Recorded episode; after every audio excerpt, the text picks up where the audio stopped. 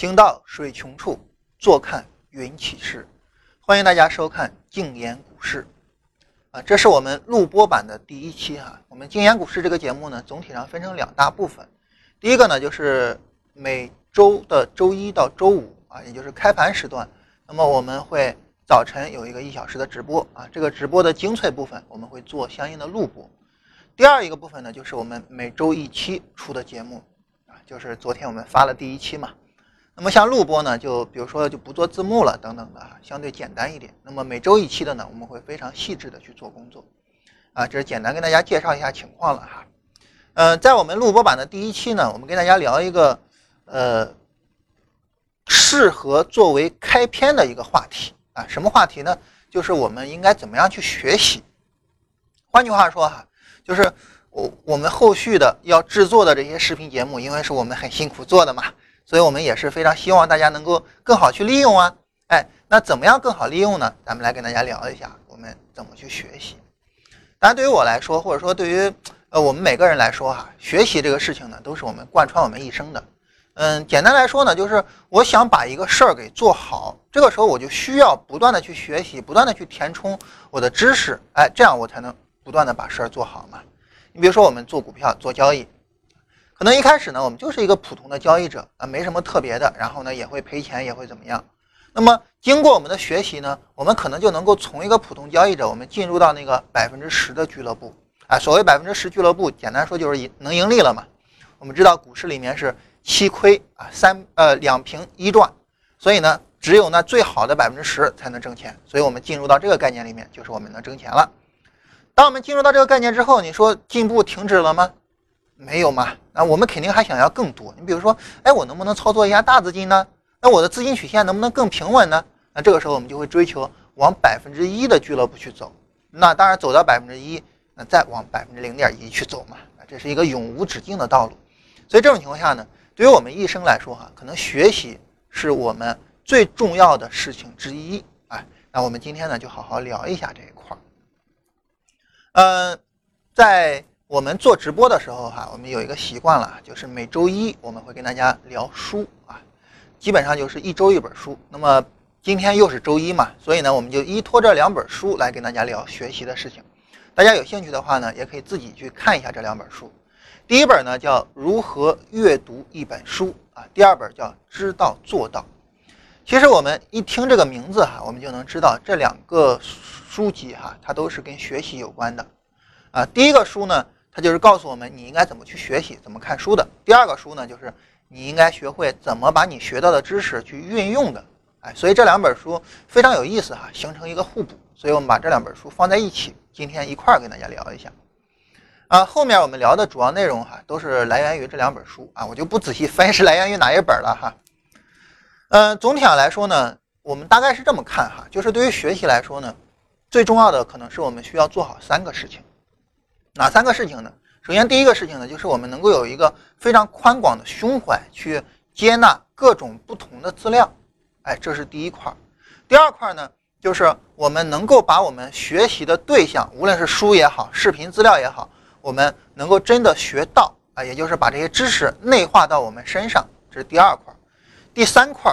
啊也是最后一块，就是我们能把这这这些知识呢拿出来去运用，啊，就像马克思说的嘛，对于我们来说，那一方面重要的是怎么去理解这个世界，但是另外一方面，可能更重要的是我们要学会如何去改造这个世界。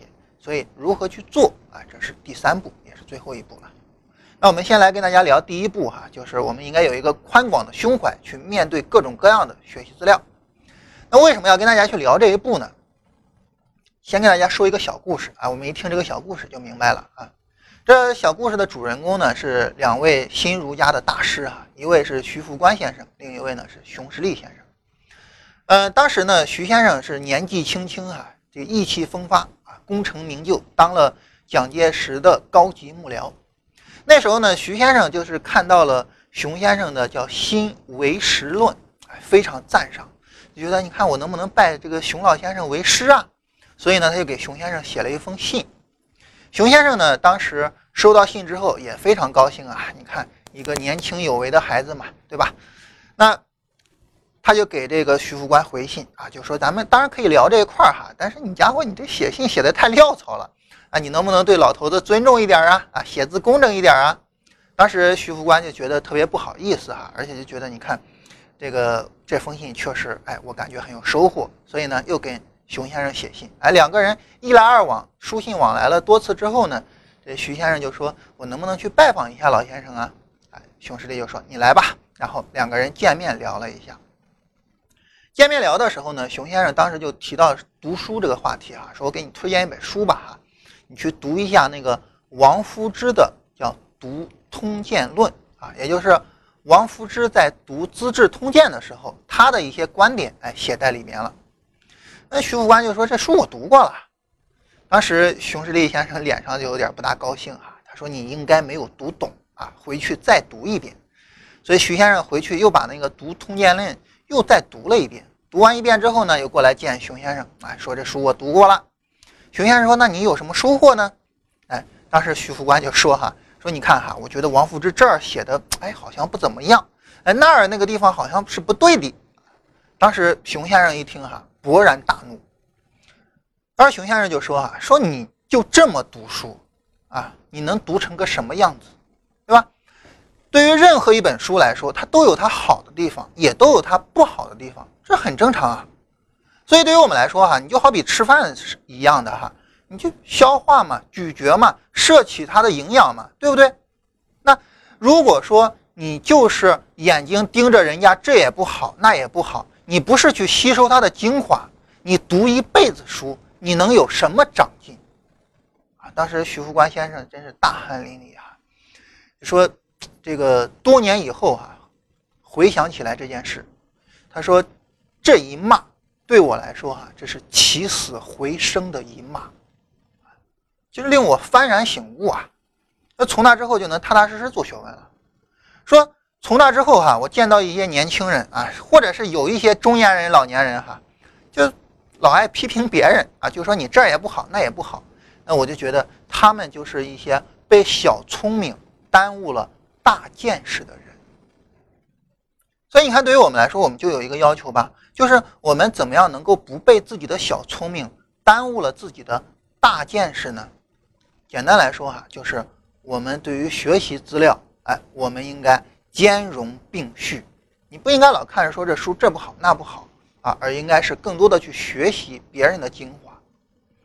嗯，比如说一个很简单的例子哈，就是你像读书的资料很多嘛，那呃，我一般跟人建议哈，你像股票类的书啊，或者说交易类的书，在豆瓣上，但凡评分啊八分以上的全读全看一遍啊，那七分到八分的呢，有选择性的看一下啊，这是我个人的一个建议。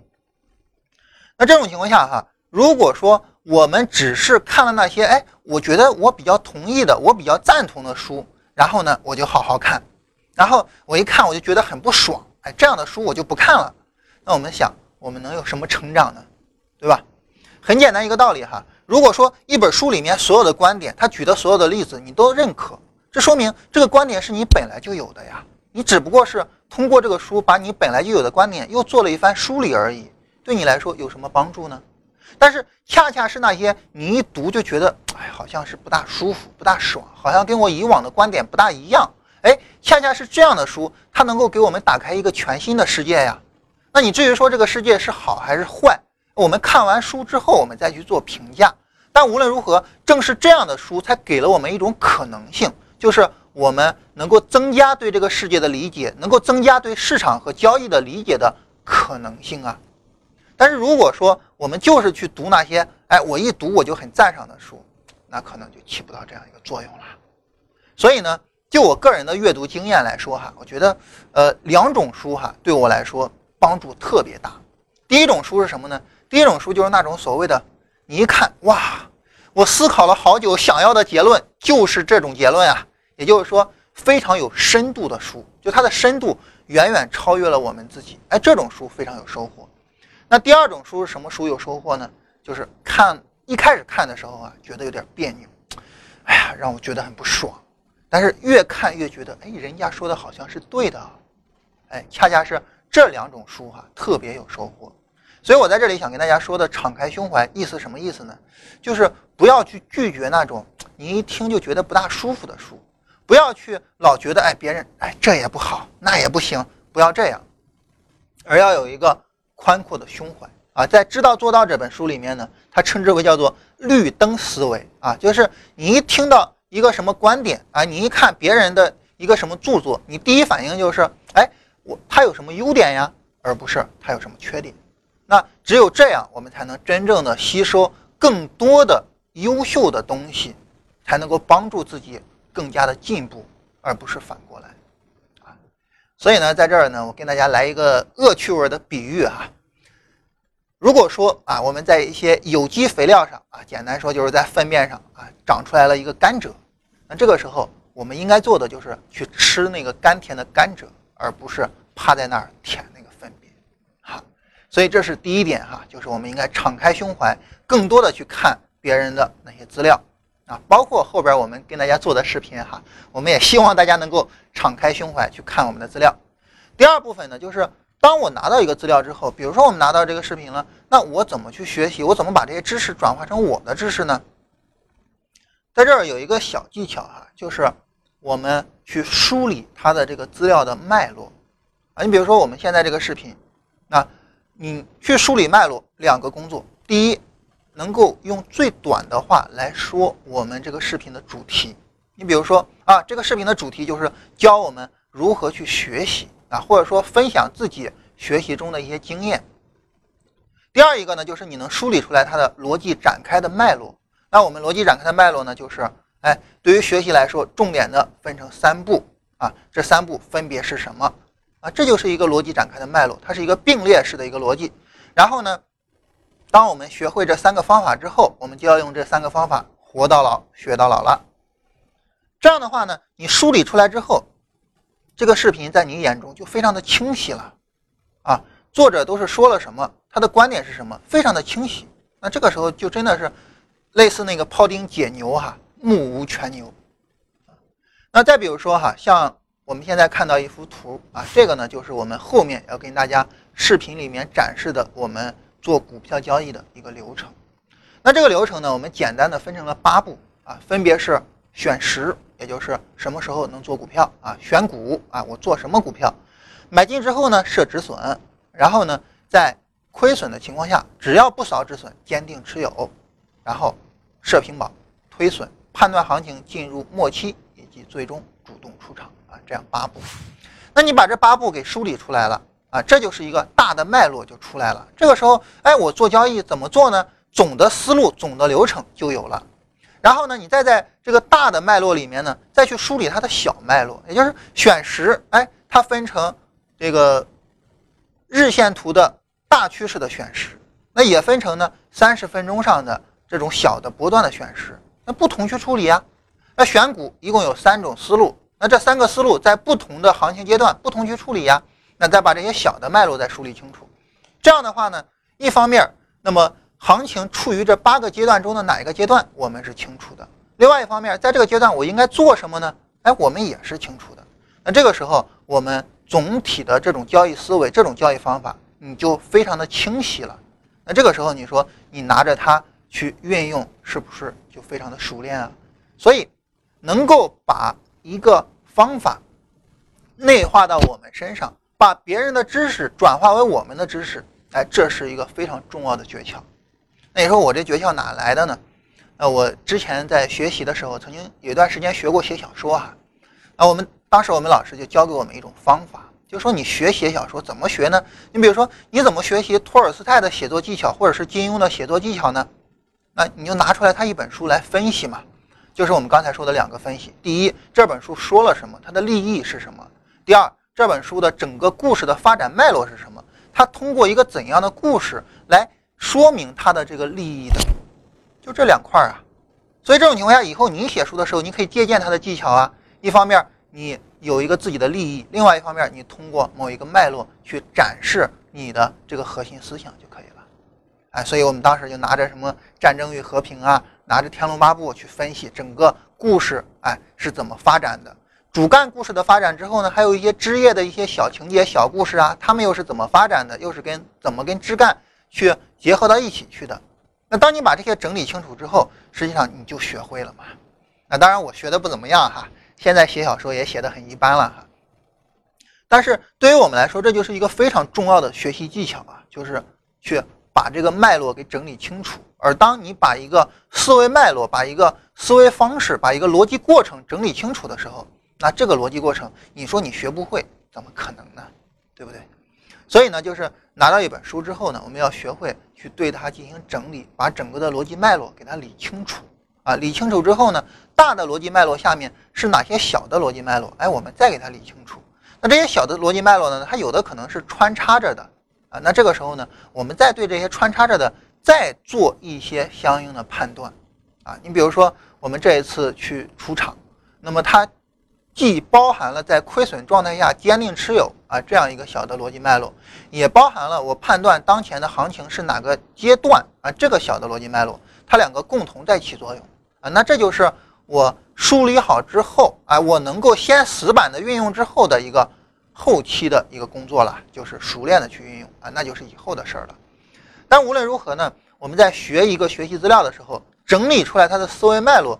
并且呢，把它做的特别的清晰，一条一条列出来，这是我们能够把别人的知识内化到自己身上的最重要的一个方面，啊，这是我们的第二步。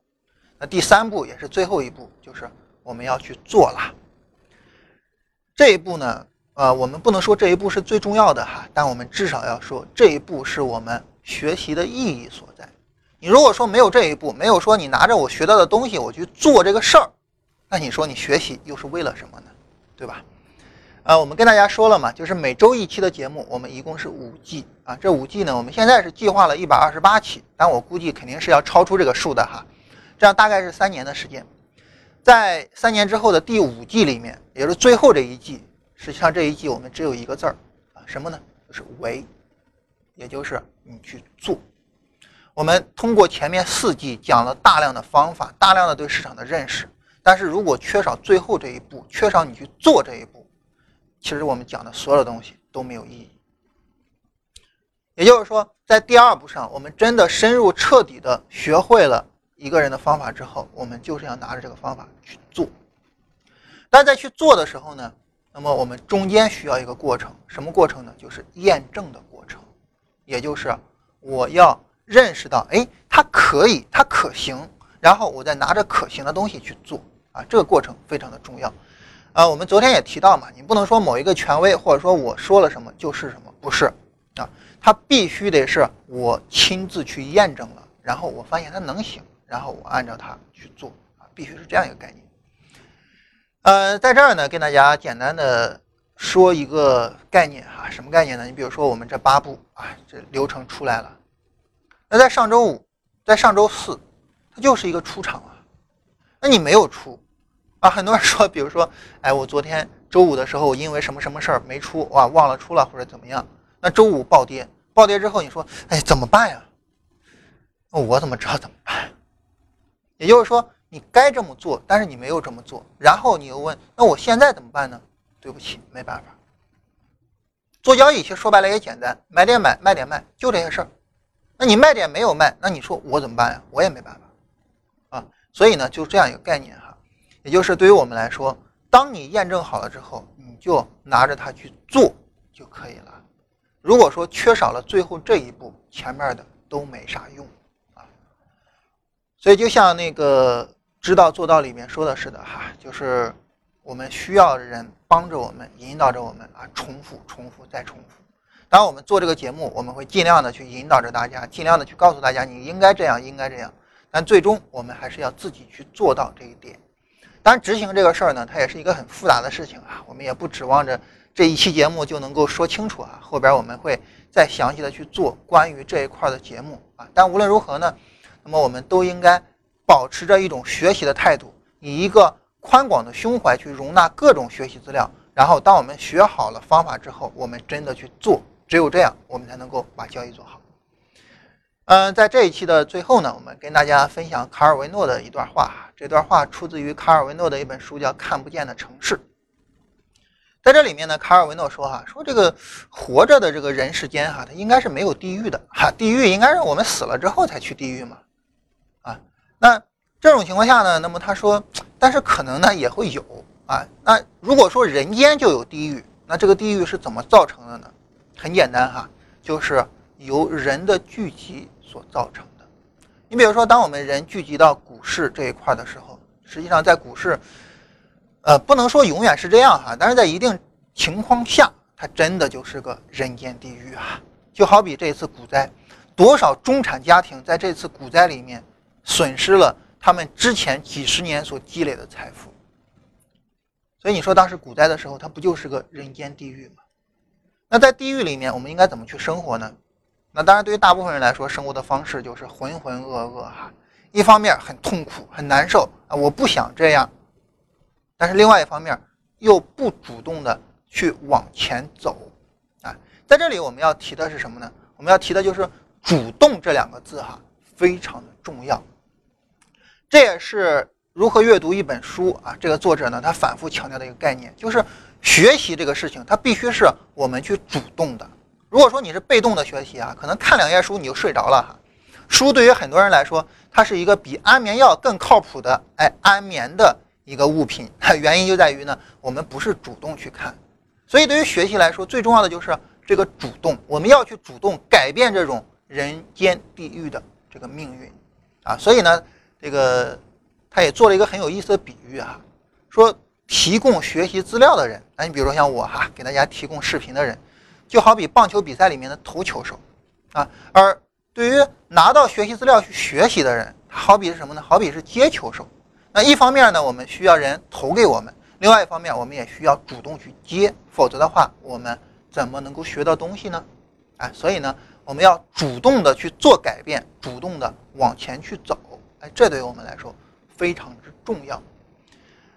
啊，所以这种情况下呢，那么我们既然要选择主动往前走，那浑浑噩噩的生活肯定不是我们的选择了哈。我们希望在这个人间地狱里面依然生活的很好。那这种情况下，卡尔维诺说呢，我们有两个选择。第一呢，就是你跟地狱合二为一，你也成为地狱的一部分。这个时候你就感觉不到痛苦了，就好比赔钱啊，赔钱就赔呗啊，我做股票就是玩嘛，无所谓嘛啊，这个时候赔钱也就没有痛苦了。那当然这个比较夸张哈，这个我们相信也不是我们一个比较好的选择。尽管说就像钱钟书先生说的似的哈，说一个人如果是良心完全的黑啊，和他良心完全的白，这是一个效果的。但是呢，我们还是希望走向后者。所以卡尔维诺又给我们指出来了第二条路，他说。那我们还有第二条路，就是我们在这个地狱里面找到一些非地狱的东西，然后呢，我们给它空间，让它去生长。什么概念呢？就比如说人世间啊，这个可能也会有尔虞我诈啊，可能也会有很多不好的东西，比如说办公室政治哈，给人的感觉也好像在地狱里似的。但是人跟人之间还有爱呀，还有关爱呀，还有关怀呀，对吧？还有团队之间的互助啊，那比如说对于我个人来说哈，我从大学毕业，大家知道我就一直做交易嘛。但是我从大学毕业之后，我就一直都有一个信念，就是我一定是团队去做交易，而不能我自己去做。所以我一直在组团队。尽管我在组团队的过程之中呢，也有过很多的波折，以及呢相应的一些失败啊，也赔了不少钱。但是这个信念我从来没有放弃过。也就是说，我对。我们组团队啊，大家作为一个团队共同去拼搏这个事儿，我是抱定着坚定的信念的。我觉得人世间就应该有这种团队的这种相互关爱啊。所以，我们现在的这个团队呢，从一一年到现在啊，四年了，那么我们走的就非常好。再比如说，我跟振兴啊，那我们也属于是这样的优势互补的一个好团队啊，对吧？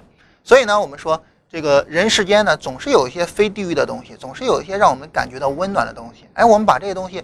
保存下来呀，我们让这些东西去生长，那这是我们在这个人间地狱之中能够生活的像天堂一样快乐的最好的一个诀窍啊。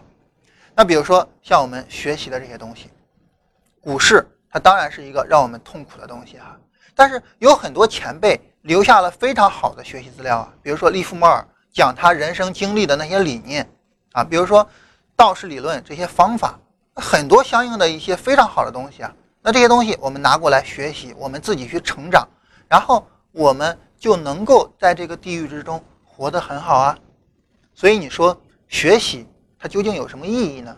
我觉得学习的意义就在于它能够帮我们把所谓的地狱变成天堂。呃，今天收盘之后呢，我们来看一下收市的情况啊，以及来说一下就是明后天的一个操作的这样一个大致计划。呃，首先一个呢，我们看大盘今天整体上的走势哈，是一个探底回升的一个走势。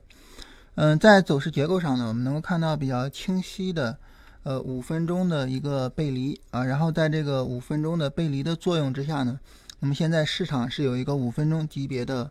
D F 回调零轴的行情，也就是导致了今天这一波整体上一个反弹，啊，这就是今天整体市场运行的一个逻辑。嗯，大致上来说呢，就是这样一个概念，也就是说是一个五分钟级别的低点带来市场有一个反弹的走势。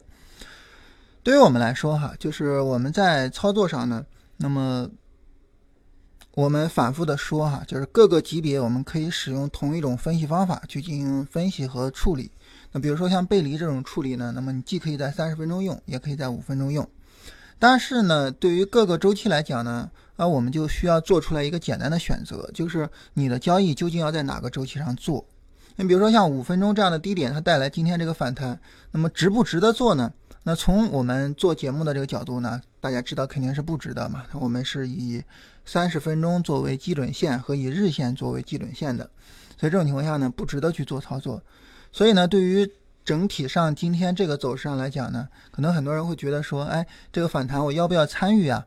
那对于我们来说呢，我们的观点就是我们不参与这个反弹啊。所以呢，那么我们买股票啊，从短线上来讲呢，还是三十分钟啊，六十线这个价格收盘要收上去。所以这种情况下呢，可能。嗯，快的话明天，慢的话呢后天，我们看看有没有可能快速反弹再上去。那如果说能够快速反弹上去，那这个时候我们就可以去做操作。反过来，如果说它上不去，那么我们就严格的去等。这实际上呢是取决于我们总体的一个操作选择的。也就是说，如果说它在三十分钟上走一个背离啊，哪怕是你都有这种激进去操作的价值哈。但是五分钟上的这种背离呢，实际上也就是一个做 T 的价值啊，逢低买进，逢高再卖的这样的一种价值。所以这种情况下呢，那么这种反弹呢，我们是不参与。所以呢，在明天全天哈，明天全天我们还是保持空仓的状态啊。所以这种情况下呢，那么我们现在不去考虑说选股票、做股票的问题啊，我们保持一个空仓。这是从小结构上来说，哈，就是今天反弹怎么出来的，以及呢三十分钟上的处理方式。另外一个呢，从大结构上来说，也就是从日线的角度上来说呢，呃，首先一个目前六十线依然是往上倾斜嘛，我们知道这是牛市状态。那么另外一个呢，就是市场没有向下跌破十一月三号的低点之前呢，那么我我们还是比较倾向于看它就是一个牛市。呃，十一月三号的最低点是三千点，呃，三千三百点嘛。那所以呢，这种情况下呢，还有一百五十点左右的一个空间，所以希望市场能够守住这个一百五十点左右的空间了哈，能够守住，然后在底部做一些震荡，给我们呃比较好的进场的机会。呃，刘强先生呢，在之前股灾的时候哈，我忘了具体是哪一天了，呃，好像是在七月七号的时候，呃，当时呢，他曾经写过一封公开信。呃，尽管说他在七月七号这么晚的情况下才看出来市场下跌哈，这个有点迟缓。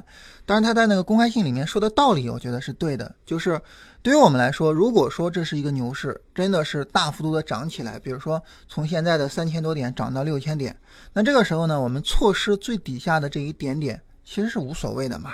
那这一点利润对后面的大牛市来讲也是无足挂齿的。